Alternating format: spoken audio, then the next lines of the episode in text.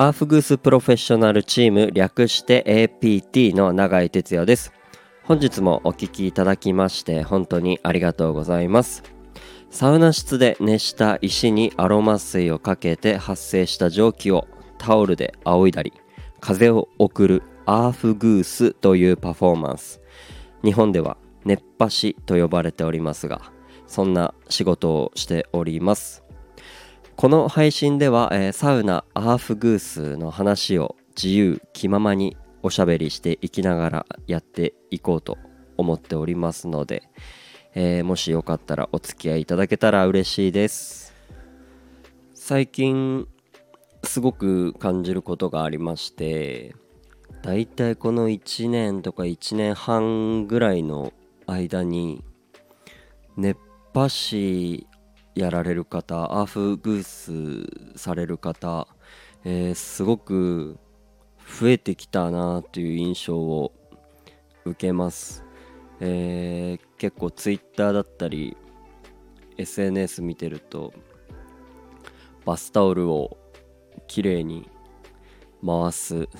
そういう動画が上がってたりしてこれ本当に始めて数ヶ月なのかっていうくらい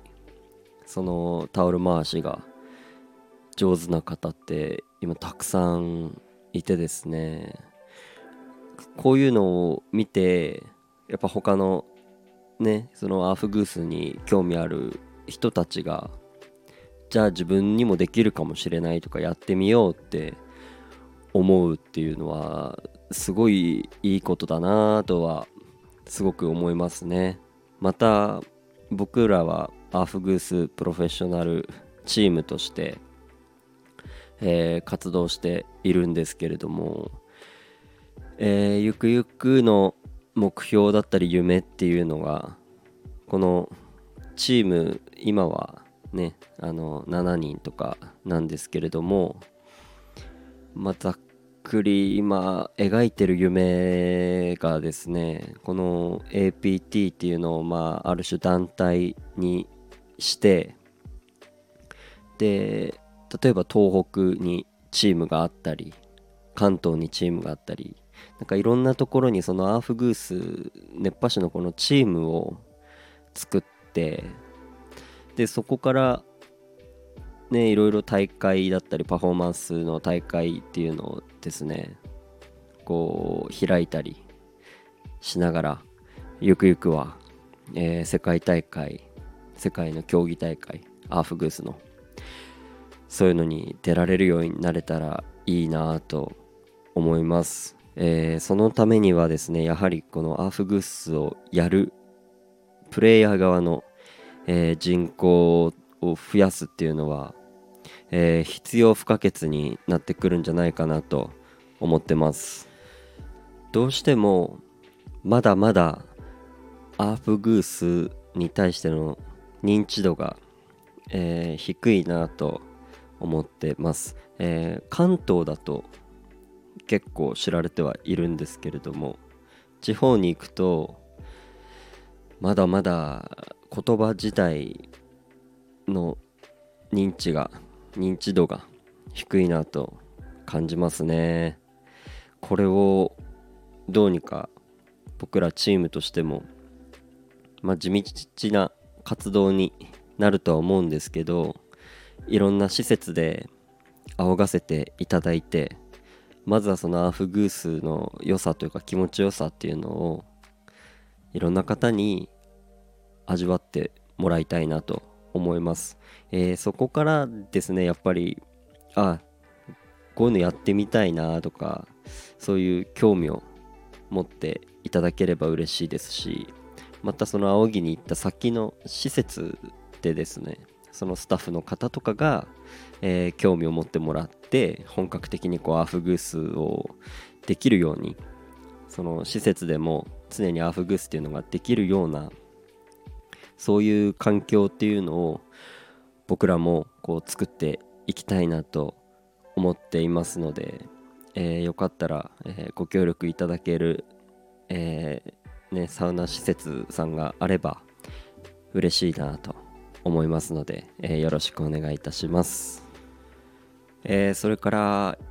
ね Twitter だったり YouTube で、えー、たくさん動画って上がってますから、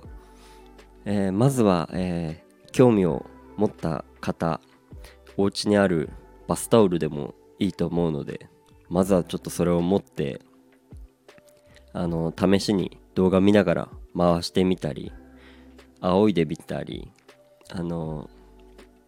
人様の迷惑にならないところで、えー、ちょっと、えー、やってみてください、えー、実際回してみたら意外と楽しかったりあこれならもしかしたら自分でもできるかもってそう思えることが、えー大事です、えそう思ったら実際本当に気づいたらできるようになってるんじゃないかなと思います、えー、その後にでも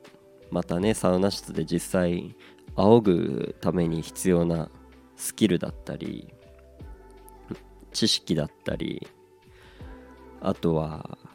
もちろん安全面だったりそういうのも一緒にこう学んでいきながら、えー、このアーフグースっていうのを盛り上げてまだまだ知らない地、えー、関東以外の知らない地だったり、ね、僕が生まれた青森だったり東北だったりまだまだそのアーフグースっていうのを知らない地域がたくさんあります。なのでそういう地域の方でも SNS ではまあつながってたりするのでそういうとこからこう発信して一緒にこう盛り上げていけたら嬉しいです。なのでぜひぜひ一歩踏み出してまだまだこれからアーフグースを始める方っていると思うので始めるなら今がチャンスなんじゃないかなと思います、